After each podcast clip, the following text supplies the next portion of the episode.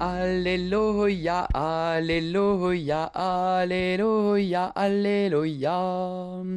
Venez à ma suite, dit le Seigneur, et je vous ferai pécheur d'hommes.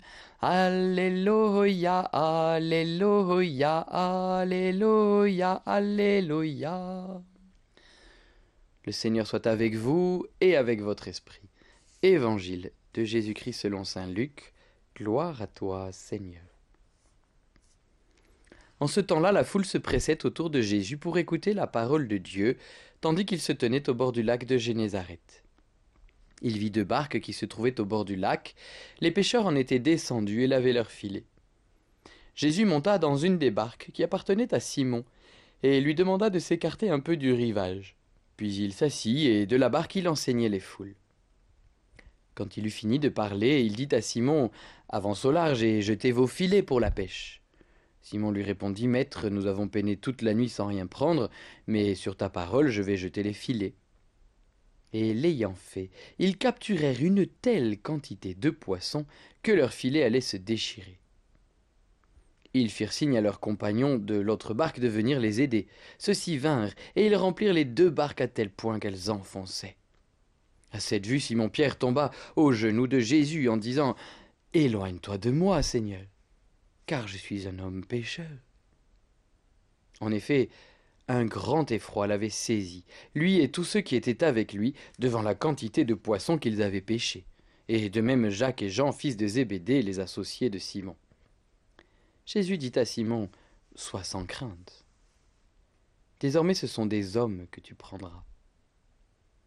Alors ils ramenèrent les barques au rivage, et laissant tout, ils le suivirent.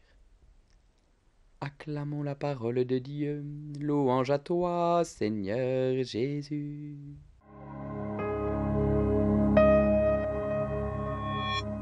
On a quand même l'impression d'être en plein flagrant délit de cléricalisme.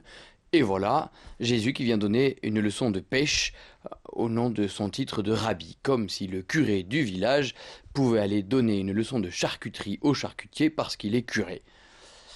Évidemment, on voit bien que c'est quand même pas ça qui se joue, parce que euh, Pierre va faire une pêche tellement importante que les barques ne sont pas conçues pour une telle quantité de poissons. Elles s'enfoncent, ils risquent de couler tellement il y a de poissons dans le bateau.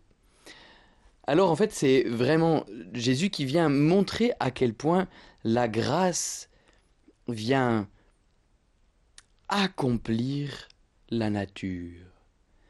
Que, toutes nos compétences humaines, si nous n'y mettons pas Dieu, si nous laissons pas Dieu venir y mettre sa place à lui, sa force, sa grâce, eh bien nous ne porterons qu'un maigre fruit humain alors que nous pourrions porter un fruit tout divin.